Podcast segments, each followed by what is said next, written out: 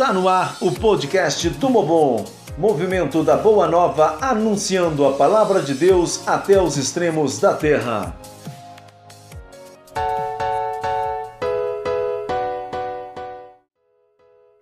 Queridos amigos e amigas, irmãos e irmãs de fé e de caminhada em nossas pequenas comunidades espalhadas por todo o Brasil. Chegamos ao último episódio sobre a temática da campanha da Fraternidade 2021. Foram 10 episódios durante todo esse mês, abordando cada tema levantado pelo texto base. Se você ainda não ouviu os outros e não conhece o podcast Mobon, volte nove episódios que tem muitos depoimentos incríveis gravados em nossas comunidades. Ao todo, são 10 episódios abordando a temática da campanha da Fraternidade Ecumênica deste ano. Claro que o assunto também não se esgota aqui. Estamos prestes a entrar no coração da liturgia de nossa igreja, que é a Semana Santa. Nela, experimentamos com amor e compaixão os sentimentos mais profundos e sofridos de Cristo e junto dele nos curamos em sua plena ressurreição. Que a nossa caminhada quaresmal tenha nos ajudado a nos aproximar com mais atenção e misericórdia dos tantos Cristos que ainda hoje percorrem por um caminho de calvário e de dor, carregando uma cruz pesada demais sobre vossos ombros. Que a campanha da fraternidade deste ano tenha direcionado nosso olhar a esses tantos Cristos que a sociedade crucifica a cada dia. É nossa missão e nosso compromisso de amor ajudá-los a se reerguerem e a celebrar também a vossa ressurreição. Vivamos com sentimento de humanidade e de fé essa Semana Santa. Para conduzir a nossa reflexão, ouçamos a Boa Nova.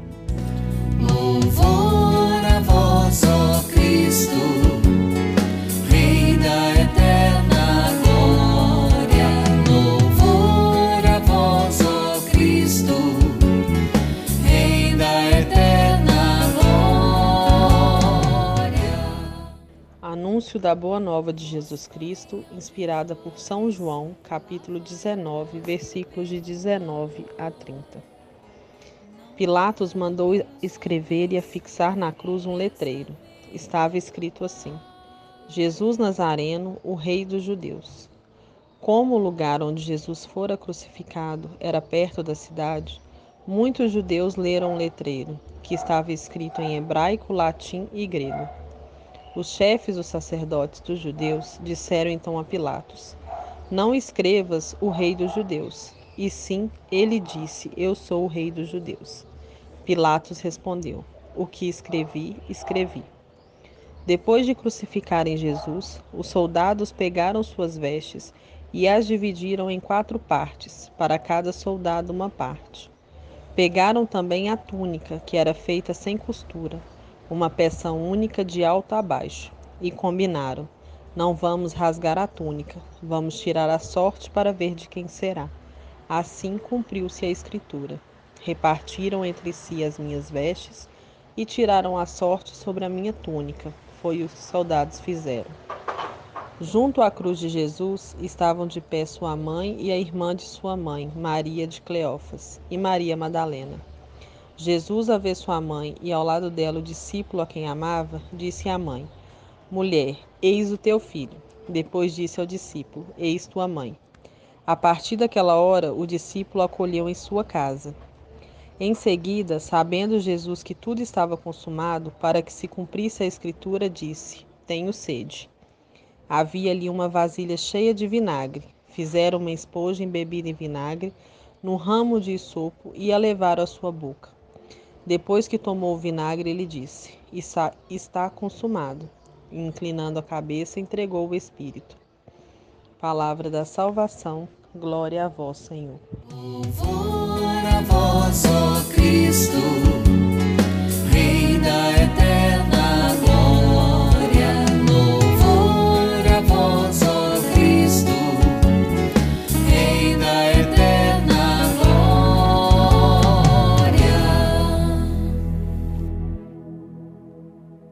Estamos sob a luz da Boa Nova de João. um evangelho que exige de nós uma profunda experiência espiritual. Ele se orienta para o cristão que busca um maior amadurecimento na fé e no compromisso com Jesus.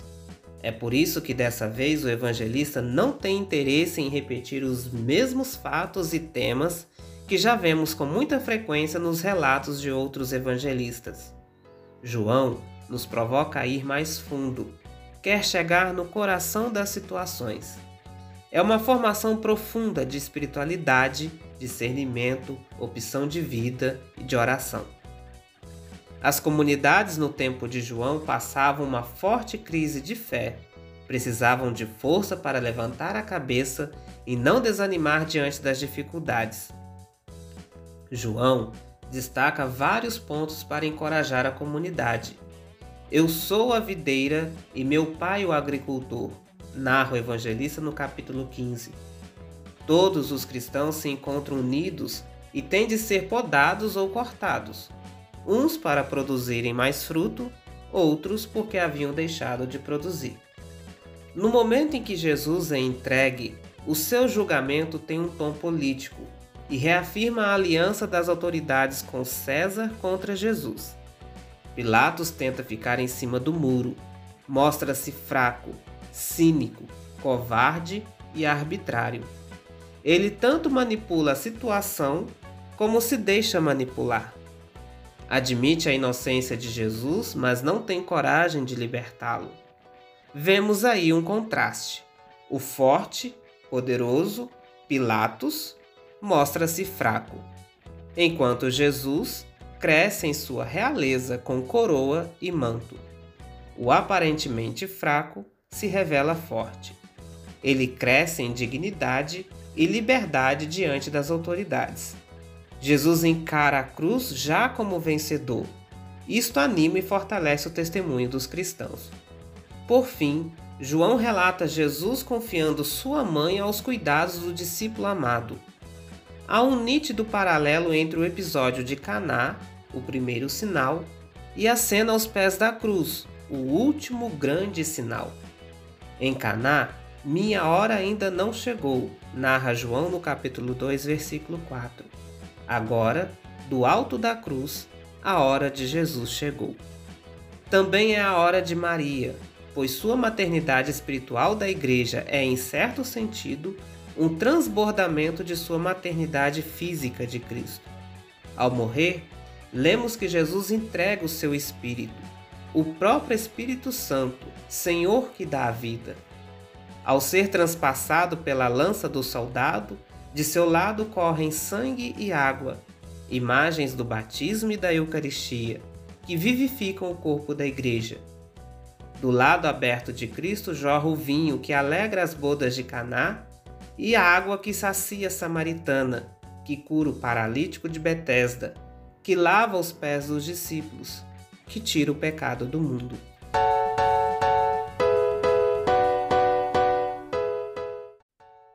Em um tempo em que o ódio e a intolerância em relação a quem é diferente só está crescendo, que bom que podemos superar também estes muros e, movidos pela paz de Cristo, celebrar ecumenicamente mais esta campanha da fraternidade.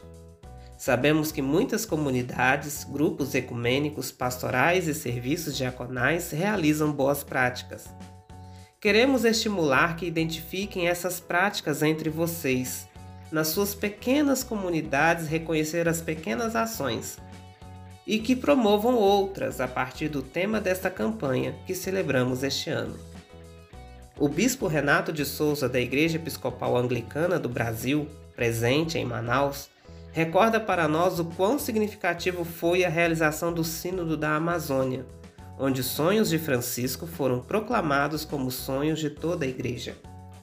Bispo Renato reafirma que esta campanha da fraternidade ecumênica está sintonizada com as propostas do Sínodo, pois ambas ações despertam em nós a urgente necessidade de uma evangelização local que valorize o rosto cristão de cada cultura. Sobre o rosto local né, dos nossos cristãos e cristãs, é importante a gente pensar essa, essa, essa pergunta. Ela vem também está é, é, unida à questão sobre o sínodo da Amazônia, a gente precisa lembrar uma coisa: o cristianismo já foi judeu, já foi semita, já foi grego, já foi romano, já foi celta, já foi britânico, já foi galês, já foi lusitano, já foi norte-africano. O cristianismo ainda hoje é copta, é mozárabe, é caldeu, né? é, é, é romano, é latino, né?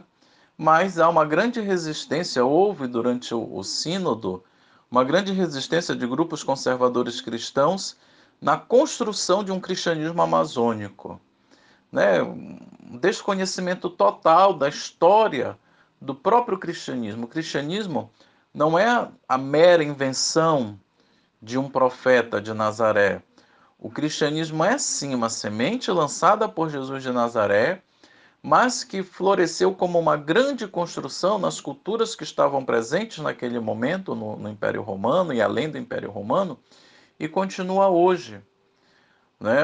Até o século IV, você vê o florescimento de diferentes expressões de cristianismo ao longo do, do Império Romano e além do Império Romano, e de repente no século IV tudo é eclipsado por uma única forma de cristianismo, que é esse cristianismo petrino e paulino, mas sobretudo esse cristianismo petrino e paulino latino, latinizado, romanizado.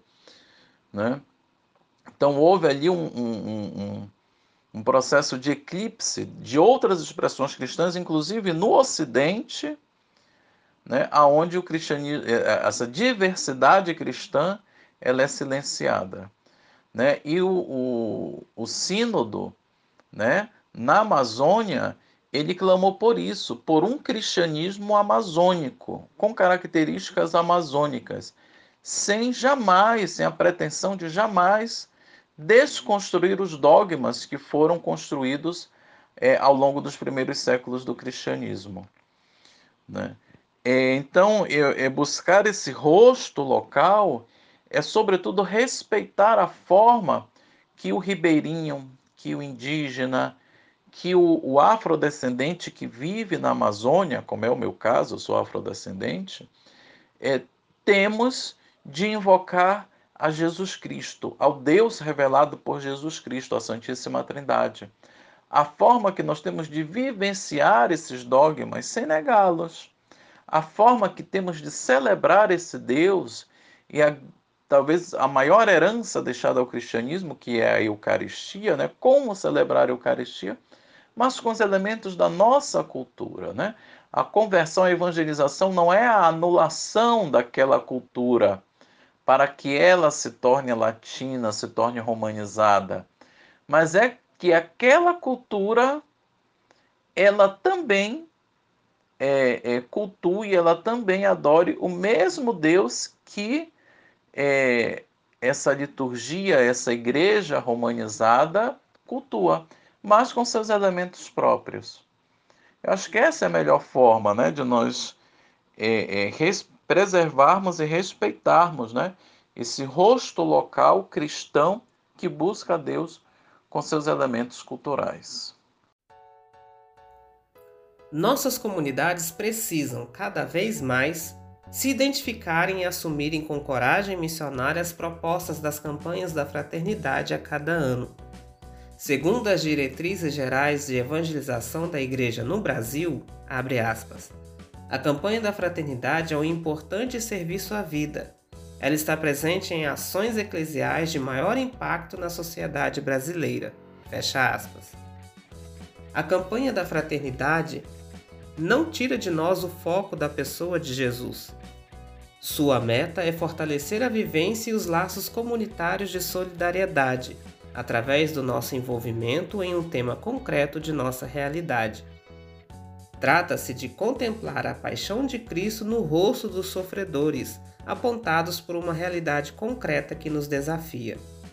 Renato de Souza ainda nos alerta a respeito dos desafios pastorais que a campanha da fraternidade nos provoca diante do contexto que estamos inseridos. Essa campanha da fraternidade com esse tema, ela é bem oportuna, ela é bem profética o cristianismo no Brasil caminha numa estrada, não é? melhor dizendo, muito complicada, muito difícil. Essa politização do cristianismo, essa polarização do cristianismo, essa essa transformação do cristianismo em um trampolim eleitoral.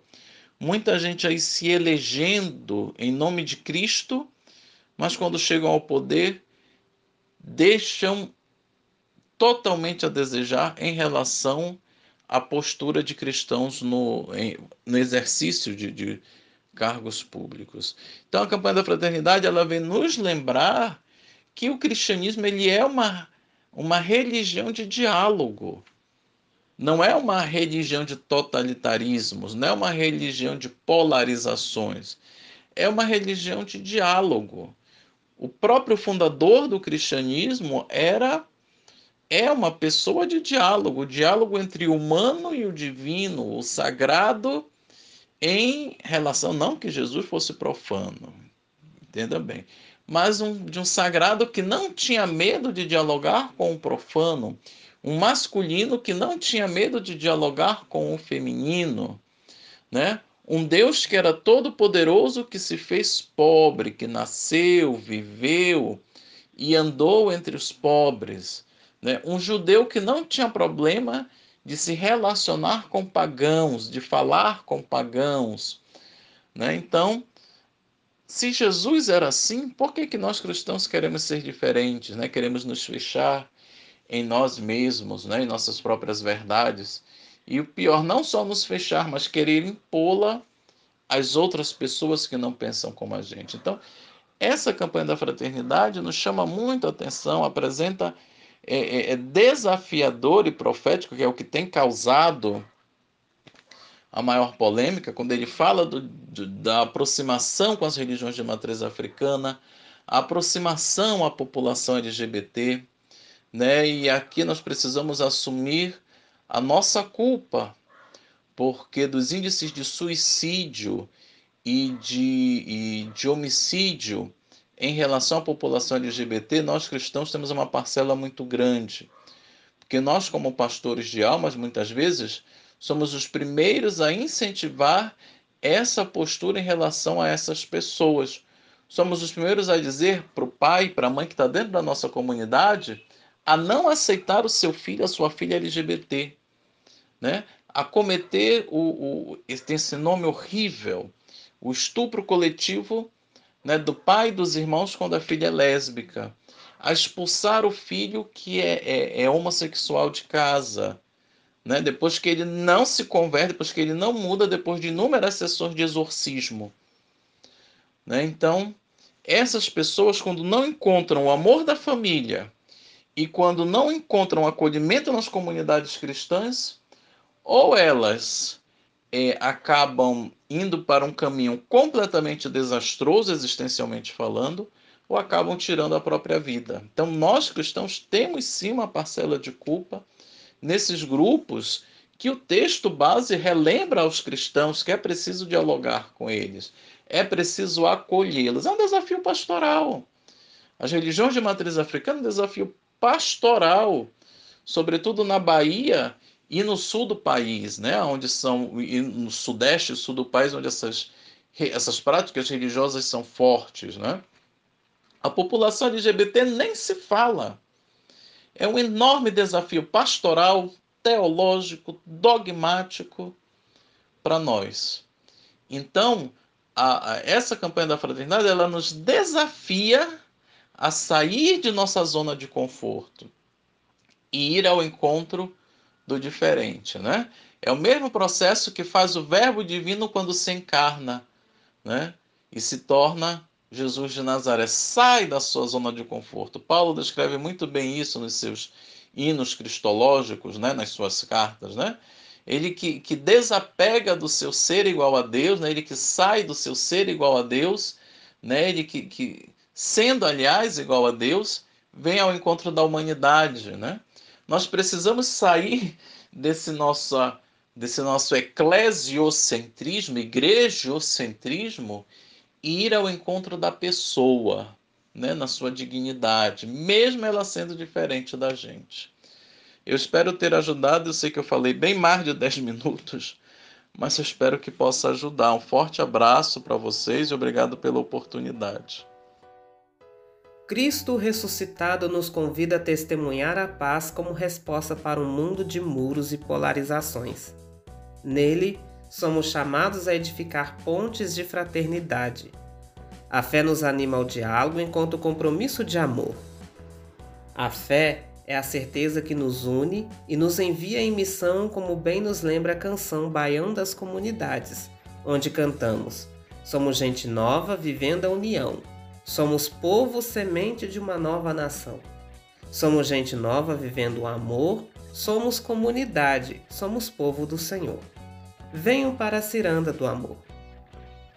Para encerrar nosso episódio de hoje e concluindo também essa pequena temporada de 10 episódios sobre a campanha da Fraternidade Ecumênica 2021, Fraternidade, Diálogo, um compromisso de amor, rezemos em sintonia com as mortes vítimas da Covid-19 em nosso país. Colocamos a vida de nossos amigos, parentes, familiares que sofreram um luto forçado e sem a chance de despedida fraterna que a saudade e a fé no Cristo ressuscitado torne o vosso amparo. Rezemos juntos, eu daqui, você daí, a oração composta pelo cardeal José Tolentino Mendonça. Livra-nos, Senhor, deste vírus, mas também de todos os outros que se escondem dentro dele. Livra-nos, Senhor, do vírus do pânico disseminado que em vez de construir sabedoria, nos atira desamparados para o labirinto da angústia. Livra-nos, Senhor, do vírus do desânimo, que nos retira a fortaleza de alma com que melhor se enfrentam as horas difíceis. Livra-nos, Senhor, do vírus do pessimismo, pois não nos deixa ver que, se não pudermos abrir a porta, temos ainda a possibilidade de abrir janelas Livra-nos, Senhor, do vírus do isolamento interior que desagrega, pois o mundo continua a ser uma comunidade viva. Livra-nos, Senhor, do vírus do individualismo, que faz crescer as muralhas, mas explode em nosso redor todas as pontes. Livra-nos, Senhor, do vírus da comunicação vazia em doses massivas, pois essa se sobrepõe à verdade das palavras que nos chegam do silêncio. Livra-nos, Senhor, do vírus da impotência, pois uma das coisas mais urgentes a aprender é o poder da nossa vulnerabilidade. Livra-nos, Senhor, do vírus das noites sem fim, pois não deixas de recordar que tu mesmo nos colocaste como sentinelas da aurora. Amém.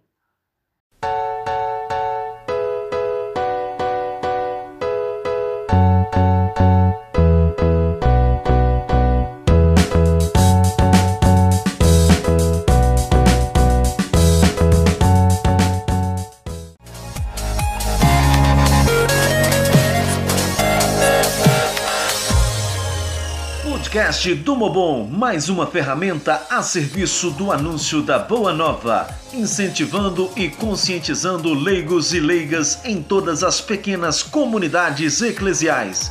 O podcast do Mobon é produzido pela equipe de leigos do movimento Boa Nova. Digite arroba mobon.boanova e acompanhe as nossas novidades nas principais redes sociais podcast do Mobon, anunciando a palavra de Deus até os extremos da terra.